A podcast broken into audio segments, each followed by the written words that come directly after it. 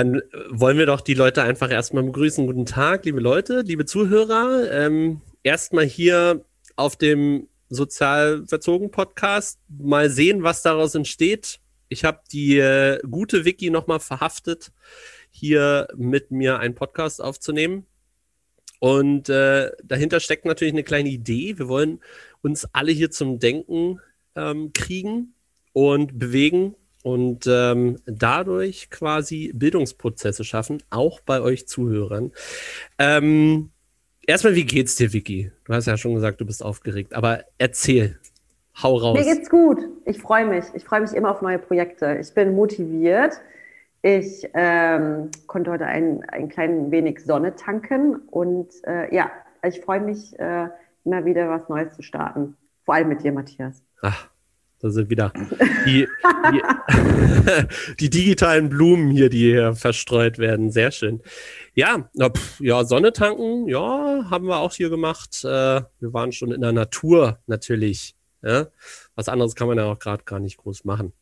Pass auf, Vicky, ich habe hier einen Sachverhalt. Wir müssen hier mal was klären. Ja, also ich bin ja äh, immer auch inspiriert von anderen Menschen und ich habe letztens ein richtig krasses Projekt gesehen im Internet. Da geht es um einen Fußball, der während man mit ihm spielt, Strom erzeugt. Und dieser Fußball hat auch eine Steckdose. Das heißt, man kann damit eine Lampe, einen Toaster, einen Fernseher betreiben, je nachdem. Und das ist ein Projekt ähm, von einer Entrepreneurin aus den USA mit äh, nigerianischen Wurzeln. Und die ist in ihrem Dorf zurückgegangen und hat diesen Prototypen ausprobiert, weil sie gesagt hat, ähm, das Dorf, wo sie herkommt, ist halt völlig abgeschnitten von der Zivilisation. Können wir uns immer nicht so vorstellen. Ne? Mhm. Ne? Und ein großes Problem ist da immer Strom. Und für die bedeutet Strom eben auch, dass kaum Bildung stattfinden kann. Weil wenn die Schulen keinen Strom haben, können sie einfach nicht am Laufen gehalten werden. Das heißt, sie haben zeitweise Strom mal und dann wieder nicht. Für ein paar Tage nicht. Das heißt, solange kein Strom ist, können die Kinder auch nicht zur Schule gehen. So, aber was machen die Menschen in diesem Dorf halt gerne? Fußball spielen. Und deswegen hat sie gesagt, okay, dann fahre ich in mein Heimatdorf, ich hau den Ball da mal raus und dann gucke ich mal, was passiert. Und das Krasse ist, nach ein paar Tagen vor Ort hat sich dann ein Junge den Ball geschnappt und sie haben den Jungen besucht. Und auf einmal hatte er auf äh, so einem Tisch hat er ganz viele verschiedene Elektrogeräte aufgestellt. Und sie fragte so, was hast du vor? Und hat er gesagt, ähm, er testet jetzt, was er alles betreiben kann, weil nur eine Lampe, er braucht ja nicht immer nur eine Lampe, tagsüber ist hell. Und dann hat es bei ihr voll Klick gemacht und hat sie gesagt, ja krass, wenn wir das noch mehr schaffen, dass der Ball noch mehr Strom speichert, desto mehr Geräte können damit verwendet werden. Und daraufhin hat sie gesagt, der neue Einstein kommt genau aus diesen Ecken der Welt. Nicht aus den großen Städten wie London, Berlin und Paris, natürlich auch vielleicht, aber genau diese Menschen vor mhm. Ort sind die, die total anders denken als wir. Wir haben halt so unsere Welt. Ne? Mhm. Und ähm, das fand ich sowas von, ja, weiß ich nicht, aber da passt ja auch dieser ja. Ganz gut. Ne? Not macht erfinderisch. Aber also voll, das, oder? Das ja. Hm. Irre. Deswegen ist meine Frage so an dich, ist, ähm, sind wir vielleicht überprivilegiert, um uns wirklich zu bilden? Spannende Frage. Ich muss aber ganz kurz noch mal was fragen, Matthias. Ja, frag. Oder wodurch hat denn dieser Ball jetzt Strom gespeichert? Durch das äh, durch die Bewegung, durch, durch, durch Bewegung. Genau, durch die Bewegung, durch die äh, Schläge mit dem Fuß oder mit der Hand oder mit, wenn man den auf den Boden gehauen hat, hat die Spule sich halt bewegt da drin und ah, hat okay. Strom gespeichert und erzeugt. Eine total kranke Geschichte. Selbst da würde ich nicht mal drauf kommen, aber, also, aber die ähm, Idee ist schon ähm, krass. Ich glaube, wir sind, äh, also wir sind schon sehr privilegiert. Wir haben schon echt viel um uns herum, um uns bilden zu können Ich glaube aber, dass wir nicht immer wissen, ähm, wie wir es am besten machen. Also wir haben so super viele Möglichkeiten. Also ich meine, sei es jetzt, dass wir erstmal ein gutes Zuhause haben und, und, und. Ähm, aber es fehlt, glaube ich, immer dieses, vielleicht auch diese Not. Ne? Ich meine, das, auch, das war auch deine Frage, diese Not manchmal heraus, sagen, okay, wenn das Licht jetzt nicht funktioniert, dann haben wir aber einen Mann, der zu uns kommt und sagt, wir machen das Licht jetzt mal wieder an. Sondern es gibt, glaube ich, zu wenige Situationen, in denen wir herausgefordert werden oder vielleicht auch den Mut haben, uns solche Situationen zu stellen. Das glaube ich schon. Also es, man könnte ja auch bewusst sagen, ich schnapp mir jetzt ein Zelt und gehe zwei Wochen mal in den Wald und ich gucke mal, wie ich überlebe. Ähm, das wäre ja auch eine Challenge. Dem setzt man sich aber gerade ungern, glaube ich, auseinander. Und äh, tja, ich, spannend, ey. Also ich muss sagen, ich selber würde mich jetzt auch nicht dazu entscheiden, jetzt irgendwie ein Abenteuer, großes Abenteuer zu suchen, wo ich bewusst an die Grenze komme, um irgendwas herauszufinden. Ähm, aber ich glaube schon, dass Situationen, die, wo wir nicht sofort eine Antwort parat haben, uns schon dazu bringen, kreativer zu, zu sein und Lösungen äh, finden zu wollen. Ja, glaube ich schon. Wie siehst du das? Ich würde fast schon behaupten, wir sind ähm, mittlerweile zu gemütlich und mhm. zu ausgeruht, um wirklich selber Lösungen zu finden für bestimmte Probleme. Wir warten immer darauf, dass irgendeiner kommt und sagt, hier, bitteschön, ähm, darauf hast du schon ganz lange gewartet, das brauchst du jetzt. Mhm. Quasi Konsumgesellschaft, ne? Ich werde jetzt nicht so ein mega Kapitalfass äh, hier aufmachen, ne? Kapitalismusfach aufmachen, aber es ist schon so, dass wir in so ein Geschäft gehen würden und dann sagen, ah, das brauche ich. Ja, aber mhm. wofür eigentlich? Also da ist halt der Unterschied, denke ich. Und dieser Satz, der nächste Einstein kommt eben aus der Unterschicht, ähm, der ist schon, da steckt unglaublich viel drin. Aber, aber selbst die ist ja gar nicht vergleichbar. Also wenn wir uns Unterschicht in Deutschland angucken und mhm. Unterschicht in anderen Ländern, ja, ähm, ich glaube, dann hat unsere Unterschicht, ohne jetzt jemanden hier zu nahe treten zu wollen, aber schon deutlich mehr als die Unterschicht äh, in Brasilien, in Peru, in Afrika, würde ich behaupten. Du, definitiv. Mir kam gerade noch der Gedanke, ich finde es aber, also nicht nur aus der Gemütlichkeit her entscheidet man sich, glaube ich, dafür, dass man ähm, den Weg geht, Hilfe von anderen Warts anzunehmen, sondern ich glaube auch aus dem, aus, ja, aus dem Aspekt heraus, dass man eben auch effizienter arbeitet. Ne? Ich meine, wir sind auch eine super schnelllebige, also wir, das ist einfach gerade, alles um uns herum passiert so schnell, dynamisch, gerade in dieser aktuellen Situation sowieso. Vieles entsteht neu oder bricht zusammen, wie auch immer. Und dann braucht es auch einfach Zeitersparnisse und dann, und dann zu sagen, okay, ich schau mal, äh, mein Kumpel, der kann das, dann frage ich ihn lieber, als dass ich mich jetzt einen Tag hinsetze, um diese Kompetenz zu erwerben. Ne? Also das ist, geht auch mit in diese Gemütlichkeit, aber ich glaube auch eben auch diese Effizienz, weil wir in so einer super schnelllebigen Zeit gerade uns befinden. Denkst du, dass das auch der Grund, die Ursache, wie man das auch immer nennen möchte, dafür ist, dass Bildung so funktioniert bei uns, dass Bildung eigentlich im Moment und so wie wir das auch erfahren haben, eher Wissenpauken ist, anstatt wirklich Bildungsprozesse zu erleben?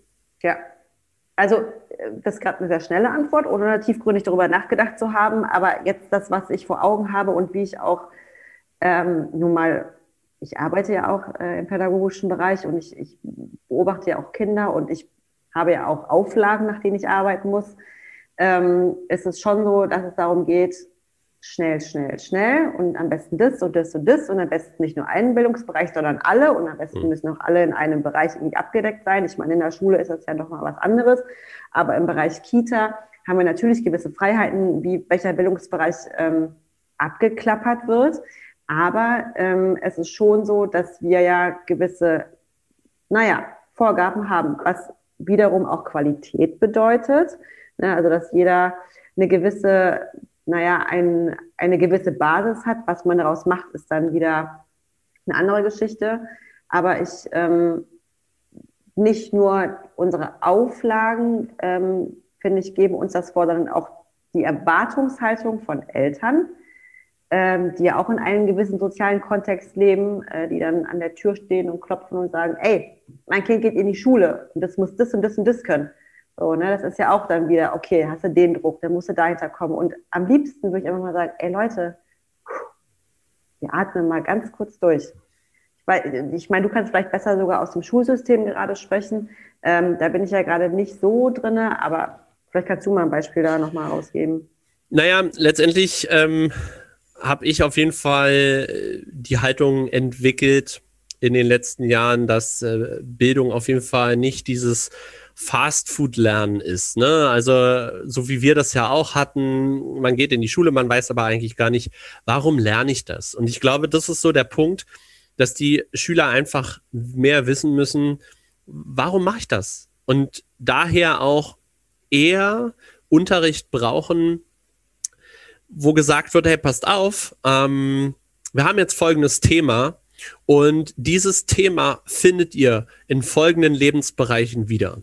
Und dann können wir doch erstmal über die Lebensbereiche gehen und sagen, guckt mal, also hier haben wir diese Situation, hier haben wir diese Situation, hier haben wir den Sachverhalt. Und dann verstehen doch die Schüler mehr am Produkt sozusagen oder an dem Problem eher, warum sie jetzt versuchen sollen, eine Lösung zu finden und zu einem Ergebnis zu kommen. Und ich glaube, da haben wir immer noch die große Schwierigkeit, mhm. dass wir so verdammt nochmal ergebnisorientiert sind. Natürlich, Technologie und Entwicklung und all diese äh, ganze Geschichte, die braucht am Ende auch ein Ergebnis, definitiv. Aber wenn wir schon 70, 60 Prozent von dem von, dem, von der Lernmotivation nehmen, indem wir einfach nur Zahlen klatschen, indem wir einfach nur Gedichte interpretieren, indem wir einfach nur lernen, ähm, wieso sich Erdkrusten verschieben, pipapo. Okay, ist nett, ja, aber am Ende des Tages muss jeder selber wissen, was er sich daraus zieht. Und entweder habe ich einfach auch mal dann Lust, mich mitzuentwickeln, weil ich dann sage, ach, na, das ist ja trotzdem total interessanter Aspekt. Aber wenn ich mich dann ausklinken möchte, weil ich dann sage, okay, gut, ey, ist echt nicht mein Thema, liebe Leute, was gibt es denn noch als Alternative? Also ich finde immer, es muss einfach nochmal Lernalternativen geben zu dem, was ja alle machen müssen. Ne? Und da muss ich ganz ehrlich sagen, finde ich es immer so schade, weil es verpufft irgendwann dieses, wir wollen bedürfnisorientiert arbeiten, wir wollen ressourcenorientiert arbeiten, bin ich der absolute Fan davon. Aber sobald die Kinder in die erste, spätestens zweite Klasse gehen, werden sie komplett in ein System gedrückt und sollen dann eben nur noch das lernen, was von ihnen gefordert wird. Ne? Deswegen finde ich schon immer ein bisschen schwierig, aber weil einfach diese, diese, diese Sichtweise auf was ist wirklich Bildung, was ist wirklich Entwicklung einfach ähm, mir zu traditionell ergebnisorientiert ist und wahrscheinlich noch eine Weile bleibt, wenn wir weiterhin nur darüber diskutieren, dass die Kinder endlich wieder in die Schule gehen müssen, damit sie ja den Stoff lernen. Mhm. Ja, ähm, hatte ich hatte ich heute Morgen gelesen, wenn, wenn selbst hier der ähm, Landesschüler Schnuppi, ich bin jetzt mal so ein bisschen ähm, sarkastisch darüber, aber als Schüler sagt, naja, wir müssen jetzt in den Sommerferien Unterricht machen, damit der Stoff nachgeholt werden muss. Hier muss kein Stoff mehr nachgeholt werden. Wichtig ist, dass die Schüler sozial-emotional aufgefangen werden. Und mhm. dahingehend könnte man, weil man ja wahrscheinlich eh nicht in Urlaub fahren kann, sagen, hey, es gibt Sommerprojekte in der Schule, wo wir einfach gemeinsam bestimmte Dinge nochmal aufarbeiten. Ja, das oder so ein Ferienlager mehr. oder sowas, ne? wo man einfach zusammen dann irgendwie eine Woche zeltet mit der Klasse. Oder irgendwie. Und draußen in der Natur gibt es ja genug Abstand. Also es wäre äh, ja voll. möglich. Voll. Ja, ja, es wäre möglich. Mhm. Ja, und, und darüber dann nochmal Möglichkeiten schafft und nicht das Gleiche macht, was man ja sonst im Digitalunterricht äh, macht oder im Präsenzunterricht. Also dahingehend würde ich sagen, pff, nö. Also da hätte ich auch als Schüler gar keinen Bock, wenn ich wüsste, ja, normalerweise hätte ich jetzt sechseinhalb Wochen für mich. Mhm. ja, was, was würde mich denn hinziehen in die Schule? Eigentlich nur meine Schulkameraden, die Gemeinschaft. Ja. aber ja. nicht der Lernstoff. Der ist ja. so. Und ich meine, wenn du mal überlegst, ähm, erst doch jetzt mittlerweile, wo du gelernt hast, ich kann meine Ressourcen oder ich will meine Ressourcen ausschöpfen. Das ist ja ein ganz krasser Gedankengang, dieses ich will meine Ressourcen ausschöpfen. Ähm, das ist ja ein langer Weg, ne? Musste ich auch gehen. Aber wenn du überlegst, wenn der viel früher gekommen wäre, was wäre dann möglich Boah. gewesen? Ja. Weißt du, was ich meine? Total, total. Du, ich sitze hier ganz oft äh, auch mal abends und dann philosophiere ich und dann denke ich mir, Mann, ey, wenn ich das alles schon ein paar Jahre früher gewusst hätte oder diese Möglichkeiten, ne? oder auch diesen, muss man auch mal sagen, diesen Mut, diese Schritte zu gehen und, und, und. Ich meine, das, sich davon zu befreien, zu sagen, ey, ich muss nicht den Weg gehen, ich muss nicht die Sicherheitsschiene fahren, die man äh, uns auch einfach vorlebt und so weiter und so fort. Ne? Sich davon mal loszulösen, das ist ja auch schon, einfach mal seinen Weg zu gehen, seinem, seinem, seinen Kompetenzen zu vertrauen.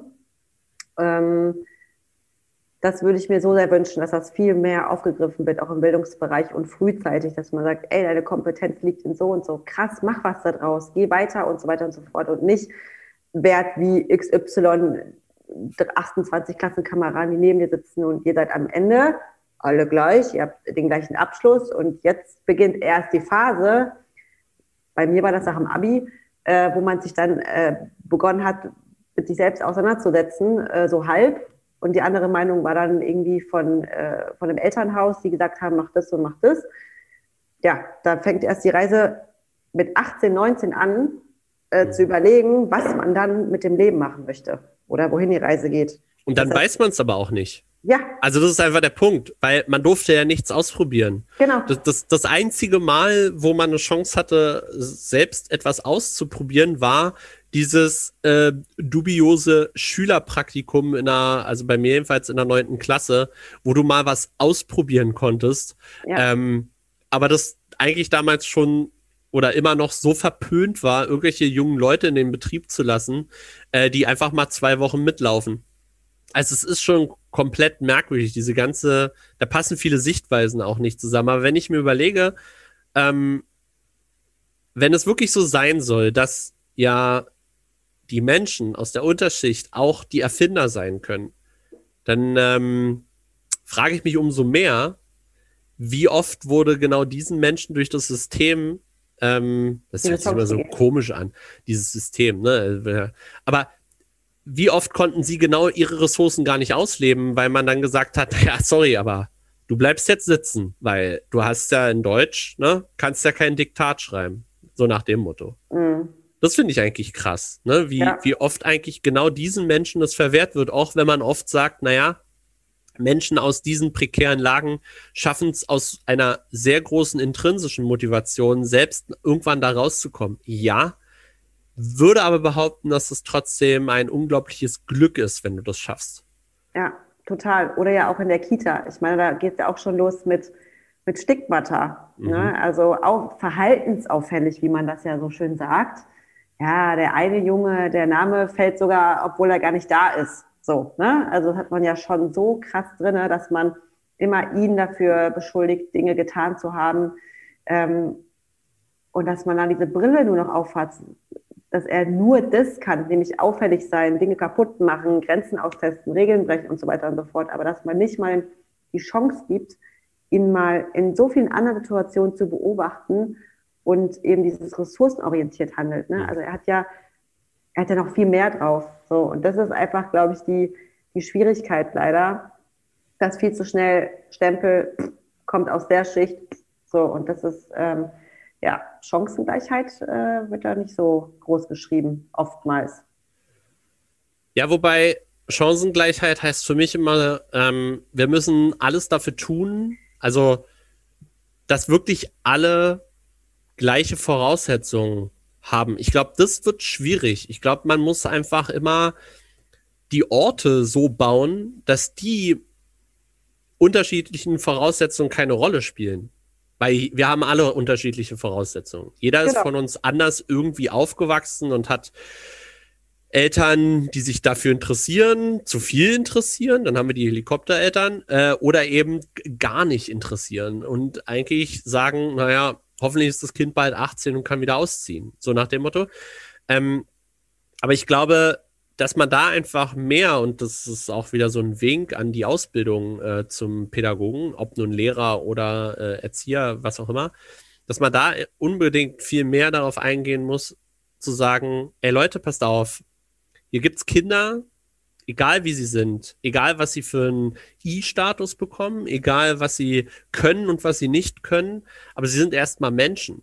Ne? Sie sind erstmal Menschen und schaut genau hin, wartet mit irgendwelchen Einschätzungen, lasst euch Zeit, bis sie euch zeigen, was steckt in ihnen. Und natürlich haben wir immer das Gefühl, ich meine, du kennst es selber, dieses Ding, na, der kann das aber noch nicht. Oh, da müssen wir aber mal, da müssen wir mal ran. Da müssen wir mal unterstützen. Nee, erstmal nicht. Warte doch ab. Warte mhm. doch einfach erstmal ab. Vielleicht hat sich bisher noch gar keine Situation ergeben. Vielleicht hat er auch einfach kein Interesse. Vielleicht mhm. möchte er. Ich meine, es gibt so viele Situationen ähm, in, in Kindergarteneinrichtungen oder auch in Schulen, ähm, wo ich das immer wieder höre. Naja, der, der kann das ja noch nicht. Der ist ja jetzt schon so lange da. Ja, mein liebstes Beispiel ist, ist zum Beispiel mit Schere schneiden so eine Scheiße. Ja, also jetzt mal wirklich, irgend, irgendwann kann man mit Schere schneiden. Und wenn man sich wie der letzte Hans, sage ich jetzt mal, anstellt, naja, gut, okay. Aber wenn ich mir überlege, wie oft ich in meinem Leben noch äh, Bilder ausschneiden muss, also eigentlich auch nur jetzt, weil mein Kind in der ersten Klasse ist. Mhm. So, weißt du? Ja. So. Aber da, also diese ganzen, diese ganze, dieser ganze Fokus wird irgendwie so merkwürdig gelegt auf so bestimmte Fähigkeiten und Fertigkeiten, wo ich mir denke, ja, wir müssen echt an der Haltung arbeiten, so ein bisschen. Ja? Komplett. Also nicht, nicht nur und ich glaube halt auch ganz viel, ähm, und es geht ja auch andersrum, ne? Also man kann auch sagen, boah, der kann ja schon so viel und das und das und dann ist er auch schon äh, ähm, super intelligent und manchmal muss man aber immer diesen sozialen Kontext einfach nochmal sich anschauen. Also wie wenn ich halt äh, in einem Bezirk hier in Berlin arbeite, wo super viele Kinder mit Migrationshintergrund äh, die Kita besuchen und ein Kind äh, spricht dann richtig, richtig Deutsch, dann heißt es ja nicht, der ist sprachbegabt. Also dann, dann heißt es nämlich, er spricht so und die anderen sprechen eben noch nicht, weil die und die Geschichte vorliegt. Und für mich ist aber auch ganz wichtig, äh, muss ich dir sagen, nicht nur das Kind rein, die ganze Zeit nur so, nur das Kind zu beobachten, wie es sich verhält oder so weiter, sondern ich, ich mag die Elternarbeit sehr. Ich gehe super gerne mit Eltern ins Gespräch und versuche dann dadurch dieses ähm, System Familie, in dem sich das Kind aufhält, ähm, analysieren finde ich jetzt zu krass, aber zu verstehen ähm, und eben auch bestimmte Verhaltensmuster nachvollziehen zu können und nicht ähm, um, um das Kind noch mehr zu stigmatisieren und zu sagen, ey, und deswegen kann es nicht und das und das, sondern pass auf, okay, diese Chancen wurden dir aus den und den Gründen nicht gegeben, aber ich, wir versuchen jetzt alles dafür zu tun, dass du noch die und die Möglichkeiten bei uns erwirbst. So, ne? Also das finde ich auch mal noch ein ganz, ganz wichtiger Punkt, in welchem Kontext sich das Kind befindet. Das ist cool, dass du das ansprichst, ähm, äh, weil ich das hier auch auf meinem, meinem Zettel habe. Ich äh, habe mich ja auch in letzter Zeit sehr viel mit Eltern beschäftigen müssen äh, oder ja, doch müssen, weil sie es halt so ergeben hat. Ähm, und ich glaube, da haben wir auch wieder so, ein, so einen großen Knackpunkt, weil wir ganz viel von Entwicklungspartnerschaft reden in unserem Pädagogenkontext. Und es ist schon so, dass wir häufig die Eltern am wenigsten mitnehmen. Das ist so, wir erwarten halt, nee, die lesen das alles, die, die verstehen das alles, die gehen da so mit, aber die kommen aus einer ganz anderen Sparte. Also die haben ja quasi mit dem Fachtheoretischen erstmal gar nichts zu tun. Was Eltern häufig machen ist, sich Blogs durchlesen, vielleicht das ein oder andere Buch und dann schnappen sie noch vielleicht was ähm, von einer Spiegel-Doku oder weiß ich nicht, Phoenix-Doku auf und äh, nehmen das alles für bare Münze, aber sie sind nicht so reflektiv unterwegs wie wir. Und da fand ich jetzt ganz spannend, ähm, so dieses Thema, naja, wie führe ich denn überhaupt Elterngespräche? Ähm, das ist so ein, so ein Ding, was viele so verpönt betrachten. So Gott, müssen wir wirklich und ja, doch, weil das ist eure Chance, mit den Eltern intensiv für 60 Minuten zusammenzukommen. Und ich finde 60 Minuten einmal im Jahr, muss man dazu sagen, immer noch. Unglaublich wenig. Aber es ist eure Chance, dann mal zusammenzukommen und gar nicht auf so einem missionarischen Trip zu sein. Genau. Sondern einfach mal zu sagen, passt auf, ich will jetzt einfach mal, und das könnte man ganz offen gestalten, theoretisch. Ich möchte jetzt einfach mal wissen, wie denkt ihr über Situation XY? Ich muss ganz ehrlich sagen, ich habe es bisher nicht verstanden. Ich sag nur Thema Schlafen. Ne? Die wollen ja, dass das Kind schläft. Aber hast du schon mal gefragt, warum? Natürlich muss ein Kind nicht mit drei mehr äh, sich zwangsmäßig hinlegen. Definitiv nicht. Aber weißt du denn, wie es zu Hause aussieht? Gibt es dafür Gründe? Hm? Genau, witzig. Wir hatten genau das Thema jetzt, ich, ich schnapp's mal echt kurz auf, wir hatten ja. genau das Thema mit dem Schlafen ähm, und dann hatte sie auch gesagt, Mensch, wenn er nicht in der Kita ist, dann schläft er zu Hause so gut und dann macht er auch keinen Mittagsschlaf und so weiter und so fort. Da habe ich gesagt, du, das verstehe ich. Und dann haben sie auch zum ersten Mal über ihre Bedürfnisse gesprochen. Ne? Also die haben eine unglaublich schlechte Nacht, wenn er bei uns so super lange schläft und abends dann so spät ins Bett geht. Habe ich gesagt, Mann, ich verstehe euch total, ihr müsst auch früh raus und so weiter und so fort. Aber dann habe ich ihnen erklärt, pass auf, diese ganzen Sinneseindrücke, die dein Kind hier erfährt, sind so viel mehr als das, was ihr gerade in dieser Zeit zu Hause einfach wahrnehmt. Ne? Also der, das ist einfach was ganz anderes und deswegen muss, also verarbeiten Kinder gerade einfach auch wesentlich anders als zu Hause. Mhm. Und das konnte sie auch total gut verstehen. Ähm, und auch jetzt nochmal mit der Zeit in den Elterngesprächen. Ich, also ich glaube, es gibt wenige Dinge, die ich wirklich so gerne mache, wie Elterngespräche führen. Es ist äh, für mich der Schlüssel zum Kind ähm, und eben auch, was du ja auch sagst, man muss auch nicht immer über, also man, man muss auch kein, kein Gespräch beginnen wie, und jetzt geht's los, jetzt geht's ums Kind und positiv und negativ und wie auch immer, sondern eben auch, ich möchte dich kennenlernen. Du hast auch eine Geschichte, du warst auch mal Kind. So, und dann kommt man ja super schnell eben auch rüber in die Arbeit, wie wir am Kind sind und auch wie, wie ihre Haltung ist ähm, ja, ich begrüße das total und würde es auch viel häufiger umsetzen. Gerade ist es mhm. natürlich mal wieder schwierig, aber ähm, ja. Ja, und, und das ist eben der Punkt. Es geht eben bei Entwicklungsgesprächen nicht um dieses Abarbeiten von diesen ganzen Lernbereichen und Lernkompetenzen, sondern es geht wirklich um ein Gespräch über, ähm, ich sage jetzt mal, die Sichtweise auf bestimmte Lernprozesse und da kommen Erzieher immer total schnell in dieses, so, also jetzt sage ich euch mal, wie euer Kind wirklich ist. Ne? Mhm. Also das merkst du unterschwellig. Mhm. Die, die sind so abhängig darauf, manchmal den Eltern endlich mal die Meinung zu geigen. Ich finde, Eltern stehen nicht in der Pflicht, alles richtig zu machen. Niemals. Niemals. Und ich glaube, wir werden auch ähm, wirklich arm dran, wenn wir auch von uns als Pädagogen immer denken, wir machen alles richtig, nur weil wir den Beruf gelernt haben. Wir haben nicht den Beruf gelernt, wir haben nicht gelernt, wie man am besten Kinder erzieht, ja, mhm. sondern wir haben nur gelernt, reflektiert auf die ganze Entwicklung des Kindes zu gucken. Das ist der Punkt. Mehr ist es nicht. Nur die Eltern stehen nicht in der Pflicht, nur weil sie ihr Kind lieben und die Fürsorgepflicht haben und all dieser ganze Kram, stehen sie nicht in der Pflicht, immer richtig zu handeln. Ich meine, auch als Pädagoge und Vater machst du trotzdem nicht alles richtig. Ja, klar, du hast eine andere Haltung, du hast auch vielleicht eine andere Sichtweise, aber manchmal muss ich dir auch ganz ehrlich sagen, dann winkst du auch ab und sagst so, mach doch jetzt. Ja. Mach doch jetzt. Ja, so, das ist eigentlich so das Ding. Ja, und ich glaube, man kann sich ja auch generell davon verabschieden, dieses, das ist richtig und das ist falsch. Also das, das, das gibt es, glaube ich, auch gar nicht so wirklich in der Pädagogik, ausgenommen Kinderschutzthema, das ist wieder was anderes. Ja. Da gibt es klare Regeln.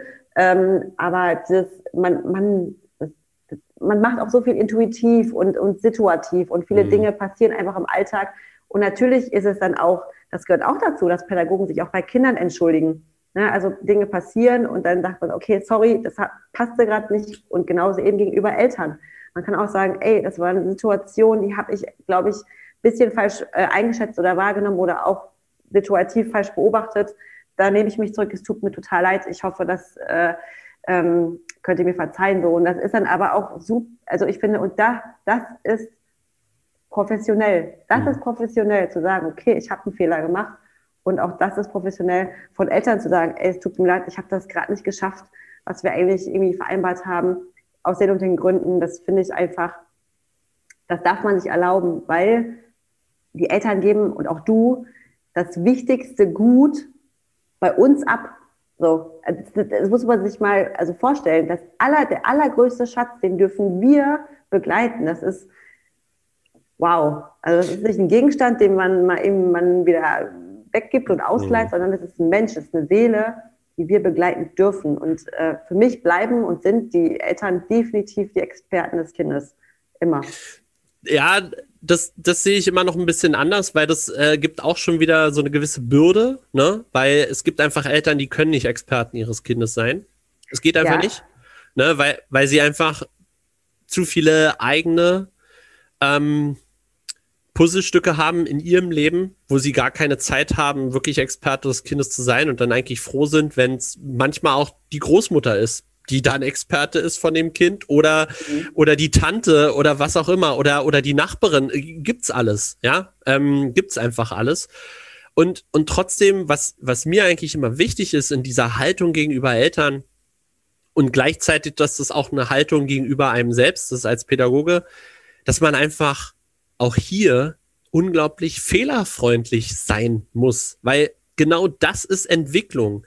Wenn Eltern sich nie eine Platte gemacht haben darüber, ähm, über bestimmte Abläufe, dann haben die ihren Film. Dann haben die einfach pauschal ihren Film. Dann werden sie vielleicht auch noch beeinflusst durch andere Eltern, die dann so erzählen, na, ich habe aber mitbekommen, das, das, das. Dann haben die auch so einen Film und gehen so rein.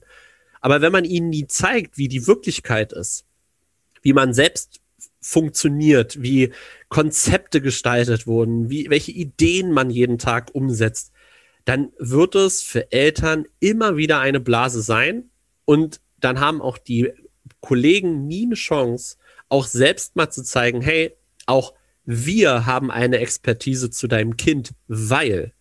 Mhm. Und das ist, glaube ich, der wichtige Punkt. Man kann das immer, also meiner Meinung nach muss man das schon immer in Waage halten, weil du weißt es selber, man verbringt unglaublich viel Zeit mit den Kindern äh, in der Kita. Die, manche sind wirklich neun Stunden plus äh, in der Kita. Und natürlich gewinnst du über Zeit auch eine Expertise für das Kind. Und von daher ist das schon irgendwann eine gute Balance. Die einzige Sache, außer in meiner Meinung nach äh, wirklich prekären Situationen, aber die einzige Sache, die Eltern wirklich im weiten, weiten Vorsprung sein sollten und meistens auch sind, ist wirklich die Bindung. Genau, und das wollte ja? ich mich gerade sagen. Und deswegen sind Sie in, der, in dem Punkt für mich die, Ex also das heißt, Experte ist vielleicht zu, also zu, ähm, zu wissenschaftlich vielleicht ein bisschen angehaut, mhm. also zu dieses Kognitive, ich weiß, was wann passiert und so, das, das lernen wir ja auch bestenfalls, aber ich finde diese Bindung, das, das, das bleibt da sollen wir auch nie rankommen. Also, genau. Also, weißt du, was ich meine? Das genau. ist so ein absoluter, da ist die Grenze. Es genau. geht nicht darum, eine bessere Bindung zu haben oder zu meinen, eine bessere Bindung zu haben als zu den Eltern. Und wir genau. wissen ja, egal wie prekär die Situation zu Hause ist, trotzdem haben die Eltern die stärkste Bindung. Ja, genau. es ist einfach so. Und ich glaube, das muss man einfach verstehen, was Vielleicht um das nochmal kurz zu erklären, weil, warum ich auch nicht denke, dass aus automatisch Eltern die Experten, Experte wird immer so bezeichnet als jemand, der ja zu allem eine Lösung hat. Und das haben Eltern nicht. Eltern haben auch nicht. Eltern reagieren häufig auch nur aus dem Wissen, was sie selbst erlebt haben, durch ihre Eltern. Und sagen wir mal so, auch als Pädagoge hast du immer noch bestimmte Charakteristika deiner eigenen Erziehung. Das ist einfach so. Ne? Bestimmte Normen und Werte, die du mal mitbekommen hast, die überprüfst du theoretisch ja in der Ausbildung, aber trotzdem bringst du die mit. Ne? Mhm. Und ich sag nur das Thema Essen. ne? Erzieher, die aufgewachsen sind mit du musst alles aufessen, sind prozentual auch immer die Erzieher, die auf jeden Fall darauf beharren, dass die Kinder alles aufessen. Hm. Das, das steckt so in dir drin. Aber wenn du nie dahin kommst zu reflektieren und eben auch bestimmte Situationen eben, wie gesagt, mit den Eltern, in Elterngesprächen zu diskutieren und einfach auch mal auszuhalten, dass die Eltern in bestimmten Dingen im Recht sind, wenn man das so sagen kann, aber eben auf dem richtigen Weg bewegen, dann hast du einfach eine große Schwierigkeit in der Haltung zu den Eltern. Also es geht nicht um eine Macht. Es geht nicht um, wer ist besser, wer ist hier der Weltmeister im nee. Kindererziehen. Ne? Nee. Das ist halt, das ist halt so krass. Und letztendlich bringt das zum Beispiel auch unter anderem manchmal Teams total ans Limit, weil der Austausch total schräg ist. Also da ist kein Austausch, da hast du dann irgendwann diese zwei Seiten, wo die Eltern sich irgendwann sagen, okay, dieses Team, die versuchen immer besser zu sein als wir Eltern und auf der anderen Seite hast du das Team, was total ausgelaugt sind, ähm, weil sie irgendwelchen Erwartungen versuchen gerecht zu werden. Weißt du? Hm. Dann hast du so ein ganz komisches, äh, äh, so einen ganz komischen Wettbewerb um, um die Kinder letztendlich. Hm. Weil die Kinder völlig, also es gar nicht erwarten, von beiden Seiten nicht. Ja? ja, aber ich glaube, das kann man ja sowas, ich glaube auch, dass oftmals Eltern wirklich diese Erwartungshaltung haben, dass wir als Pädagogen die ganzen Entwicklungsschritte kennen und genau mhm. sagen können, okay, befindet sich das Kind in der Entwicklungsstufe, ja oder nein, etc. Und wie, wie, wie geht es dann weiter und, oh Gott, gibt es da Probleme und so weiter und so fort. Und ich glaube, davon kann man sich auch lösen. Also, mhm. und sowas dann vielleicht als äh, im Erstgespräch zu sagen, pass auf, ich werde dich bestimmt auch in super vielen Punkten nochmal fragen, warum das Kind das und das und das macht. Vielleicht gibt es ja auch gerade in der Familienkonstellation Veränderungen, die das auslösen können und so weiter und so fort. Genauso aber ähm, ist hier die Einladung, dass du mich auch immer fragen kannst bei gewissen Punkten. Ne? Also wie du auch meinst, diese Balance halt, dieses auf Augenhöhe sich begegnen, ist total wichtig. Ja, ja. definitiv, definitiv. Und ich glaube,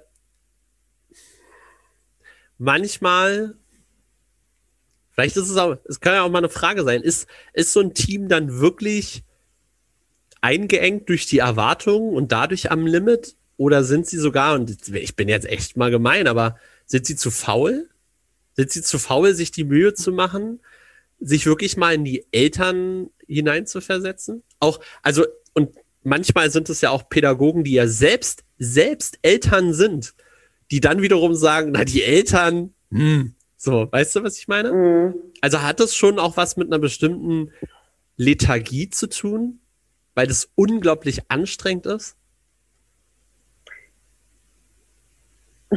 Ich, also ich glaube, viele haben es nie gelernt, mhm. ein Elterngespräch zu führen oder geschweige denn zu sagen, ey, das bin ich und das kann ich und ähm, ich möchte, dass wir uns mit Respekt begegnen oder ähm, ja, also ich glaube, in den, in den Kreisen, in denen ich mich befunden habe, Matthias, muss ich sagen, viele ahmen das nach, was vorgemacht wurde. Und leider wird vieles dann so vorgemacht, wie man es vielleicht nicht machen sollte. Ja. Und wenige haben den Mut, nach vorne zu preschen und zu rebellieren und zu sagen, ey, das können wir nicht so machen, weil wir haben auch einen gewissen Ansatz, wir haben auch eine, eine Aufgabe, eine, eine Bildungsaufgabe, wir möchten auch irgendwas mitgeben. Wir machen, sind, kein, sind gewissermaßen Dienstleister, aber wir haben ja eben, wie gesagt, eine Aufgabe.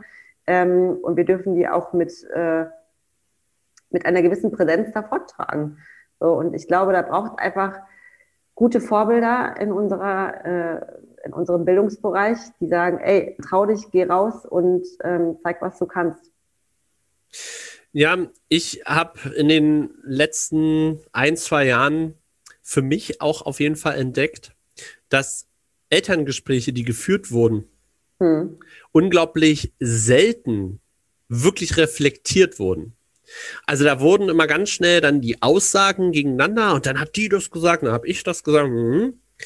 Aber da ist keiner, der Fragen stellt, sondern die pauschale Frage, die immer ist, na, wie war denn das Gespräch? Und dann wird so hin und her und das kam, hm. hm. Aber das hängt halt meistens schon an dieser Vorbereitung. Ne? Welches Ziel verfolge ich denn? Und bin ich überhaupt dahin gekommen? Und danach fragt nie einer. Bist du denn, bist du, bist du den Erwartungen gerecht geworden? Hast du dir dein Ziel richtig gesetzt? Bist du in die richtige Richtung gegangen? Und das hängt oft einfach damit zusammen, dass man irgendwann sagt, die hat Routine. Die weiß schon, wie man Elterngespräche führt. Mag ja alles sein. Ist ja auch alles richtig. Äh, irgendwann sind wir alle so ein bisschen Experte. Aber dennoch, Elterngespräche sind halt unglaublich feinfühlig und sensibel. Dann braucht man Reflexion. Dann muss man auch bestimmte Aussagen einfach mal reflektieren. Und aus aktuellem Bezug zum Beispiel weiß ich, dass dann auch ähm, bestimmte Elternbeschwerden auch total persönlich genommen werden. Und das darf man halt nicht. Ist so einfach gesagt jetzt, ne? Aber auch, habe ja auch nun schon viele Elterngespräche geführt. Aber nur weil jemand sagt, dass das jetzt schlecht ist oder man das sich anders vorstellt, heißt das nicht, dass das eine Kritik ist an die Person, die es durchführt oder die Einrichtung, die das Konzept hat, sondern ich glaube, da ist einfach dann immer ein großes Missverständnis da. Dann ja. wurde es vielleicht noch nie richtig erklärt, warum, wieso, weshalb man bestimmte Dinge tut. Genau. Also ich glaube auch, äh, ich nehme auch sowas überhaupt nie persönlich. Ich mhm. sage immer, ich denke immer, okay, er hat seine eigene Lebensgeschichte, er hat diese diese Ängste, ganz viel passiert ja auch aus der Angst heraus, mhm. muss man auch mal dazu ja. sagen. Und ähm, ich lade auch Eltern viel mehr dazu äh, ein, immer mehr im Vertrauen zu handeln. Mhm. Ähm, das ist auch noch, noch eine ganz andere Herausforderung. Das kann man auch jetzt, von, von jetzt auf gleich auch überhaupt nicht erwarten. Mhm. Ähm, genau, und ich glaube einfach, dass das ein wichtiger Punkt ist, ähm, um Elterngespräche gut führen zu können. So, also frei von Ängsten und dann echt auf Augenhöhe. Augenhöhe ist, ähm, ist wirklich oft gesagt. Leider bewegen wir uns meistens viel zu weit oben drüber. Habe ich ja. manchmal das Gefühl. Ja. Ähm, und zwar eben auch in jeder Hinsicht. Und um da vielleicht auch noch mal den Bogen eben zu schlagen zu dem, zu dem Beginn von mhm. uns hier, ähm, ist Augenhöhe genau das, was häufig fehlt, um, um Bildung und das ganze Verständnis rund um die Kinder und Jugendlichen und das, was sie brauchen, auch wirklich stattfinden zu lassen. Weil jeder verfolgt meistens immer nur eigene Interessen. Nicht, nicht so pauschal gesagt. Vielleicht doch, das war jetzt ein bisschen zu pauschal. Aber doch Wir wollen nicht pauschal sein, Matthias. Wir wollen ja, ich weiß, nicht. ich weiß, aber, aber es ist, es hat manchmal wirklich diesen, diesen Beigeschmack, dieses, am Ende will ich meine Erwartungen und meine Ziele komplett durchdrücken und soll doch der andere denken, was er will. Sollen doch die Schüler einfach ich mache ja auch nur meinen Rahmenplan, ne? Oder ich mache auch nur mein Bildungsprogramm, meine Konzeption im Kindergarten. Und genauso die Eltern, naja, ich mache auch nur meine Erziehung. Also es ist jetzt schon so ein großes Ganzes, aber es ist halt anstrengend, wirklich immer darauf zu achten. Ja. Also von daher hoffe ich. Und dann, sorry, aber dann braucht es genau solche Menschen, die, die, diese Kinder oder diese Menschen im Dorf, die dann einfach erfinderisch sind und einfach Voll. eine Lösung, eine Lösung zusammen kreieren, die einfach wirklich kontextlos, muss man auch mal sagen, einfach kontextlos entstehen und sagen, ey, ich habe da eine Idee, ich glaube, die könnte revolutionär irgendwas bei uns verändern und eben, dass man sich nicht in diesem Hamsterrad weiterdreht und weiterdreht, nur weil jemand von oben sagt, ey, das sind unsere Auflagen, denen musst du auf jeden Fall nachgehen. Wenn man sagt, ey, nee, ich stelle mich dem und ich versuche irgendwas äh, Innovatives ähm, ja, in Bewegung zu setzen. Und dann eben auch die Akzeptanz der Menschen, die nicht die Idee hatten. Zu sagen, ja. okay, cool. ist dein Weg. Ist, ist, dein, ist dein Weg. Wäre nicht mein Weg, ist dein Weg. Ist okay. Go, mach, ja. tu. Du wirst schon sehen. Entweder streuen sich hier tausend Wege und irgendeinen wirst du dann weitergehen mhm. oder irgendwann ist halt Stopp. Mhm. Ähm, das hört sich immer so nach Schwarz-Weiß an. Aber im Endeffekt ist das so. Ich, du hast entweder Chancen, aber selbst die Mauer wäre eine Chance. Selbst wenn du dann merkst, war der falsche Weg, auch das ist wieder eine Chance. Ne? Ja, total. Es Und, ist alles weiß. Es gibt nichts Schwarzes. So. Ja, nein, äh, nee. Nee, so äh, doch, also ja, ich, ja, ja, du, ja nee. sagst, es gibt überall, ne, es gibt überall, es gibt überall diese Chance. Ich meine, und wenn man, und die erste Chance ist ja wirklich, wenn man jemanden an der Seite weiß, der sagt, geh, egal wohin gehe. Und dann kommen diese Hürden und diese Herausforderungen und dann gibt es immer Abzweigungen und da musst du dich entscheiden und da gibt es diesen einen oder den anderen Weg. Und der eine Weg, den du gehen wirst, ist einfach dann für dich in dem Moment bestimmt, warum auch immer. Und dann gibt es die nächste Herausforderung und, und, und. Und in jedem Schritt, in jeder Herausforderung, in jedem noch so sich echt erst anfühlenden miesen Moment ist eine, ist eine Chance da. Und wie kriegen wir, und wie kriegen wir genau das jetzt in die Köpfe? Tja, das, da, da müssen wir noch ein bisschen aus, austüfteln und überlegen, ähm, wie wir es am besten machen. Deswegen finde ich ja dieses Format so gut, dass wir Menschen dazu einladen, darüber nachzudenken. Ich meine, das ist ja der erste Schritt.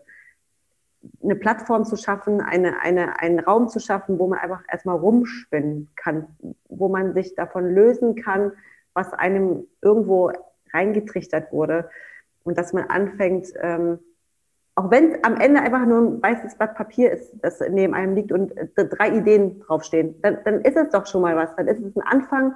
Und ja. wenn wir äh, dann noch von Menschen Ideen sammeln und dann in einem Kollektiv irgendwas bewegen können, das wäre ja, das wäre schon echt richtig, richtig schön. Ja, genau. Und das ist, glaube ich, äh, der Punkt. Also wirklich gemeinschaftlich schauen, und ähm, fantasieren zu lassen, die, die fantasieren wollen und die, die vielleicht schon auf einem anderen Weg sind und eine andere Idee haben, eine viel fokussiertere Idee, dann sollen die das auch machen. Das ist doch vollkommen in Ordnung. Ich meine, wenn das alles so ähm, gerade gelaufen wäre, ja, ich glaube, dann wären wir vielleicht als mh, hm, Gesellschaft viel weiter, aber ähm, viele Erfindungen, wenn man das mal sich so anschaut, sind nur peripher entdeckt worden. So als kleiner Zusatz, als äh, manchmal auch Kollateralschaden von anderen äh, Erfindungsmechanismen oder was auch immer. Ähm, oder Forschung. Und da denke ich mir, ja, Leute, genau. Also lasst doch den, den Zufall mehr freien Lauf. Genau. Und ich glaube, das war auch der Erfinder der Glühbirne. Ich weiß gerade nicht, wie er heißt, ähm, der gesagt hatte, äh, ich habe erstmal tausend Wege gefunden, wie es nicht klappt, mhm. äh, dass die Glühbirne leuchtet. Und ein Weg, und das war der letzte, der hat dann funktioniert. Und ja. diese Reise an sich, ich meine, er hat tausend Wege gefunden, wo es einfach nicht geklappt hat. Und äh, diese tausend Wege haben dann diese Erfindung irgendwo anders vielleicht hingeführt. Und ja. diese eine und dieses Probieren, dieses Durchhaltevermögen, ja, ähm, was wir dann who knows, Gemütlichkeit, Effizienz manchmal äh, aus, aus den Augen, aus dem Sinn schaffen, hat dazu gebracht, dass man ähm, dann diese Erfindung wirklich durchgebracht hat. Ja, manchmal hat die äh, Menschheit schon ein bisschen Glück gehabt, oder? Ja, ja. Dass es beharrliche Menschen gab. Ja. Total. Ey, mega krass. Genau das äh, ist, glaube ich, aufgegangen, oder? Was äh, wir heute in diesem Podcast erreichen wollten, dass wir äh, von einer, von einem kleinen Satz, von einer kleinen Frage äh, in tausend Wege rumwandern. Ich danke dir, Vicky. Das war danke mega, dir, Matthias. Mega intensiv und ich hoffe, euch hat das natürlich auch gefallen. Ihr dürft ähm, gerne, naja, bei Spotify gibt es diese Funktion leider nicht, aber ähm, gerne auf unseren Instagram-Kanälen, die da heißen, Frau Vicky, Viktoria Gigalenko. Und äh, sozial verzogen. Ihr findet mich immer unter sozial verzogen. Mache auch noch den ganzen anderen Quatsch auf YouTube und so. Ähm, lasst uns doch gerne teilhaben an eurer Meinung und vor allen Dingen an euren Ideen. Wir wollen hier Ideen. Wir wollen nicht nur gut oder schlecht, wir wollen Ideen und auch vielleicht Ideen für den Podcast. Warum genau, schickt uns gerne Nachrichten und ähm, wir freuen uns auf jede Nachricht, auf jede genau, Ideen, auf jede Inspiration, ähm, die wir immer mal wieder mitnehmen werden und auf die wir auch sehr gerne eingehen möchten, ähm, um so bestmöglich viele Menschen mit an Bord zu kriegen. Genau. Also dann, viel Spaß. Bis zum nächsten Mal. Bis zum nächsten Mal. Tschüss.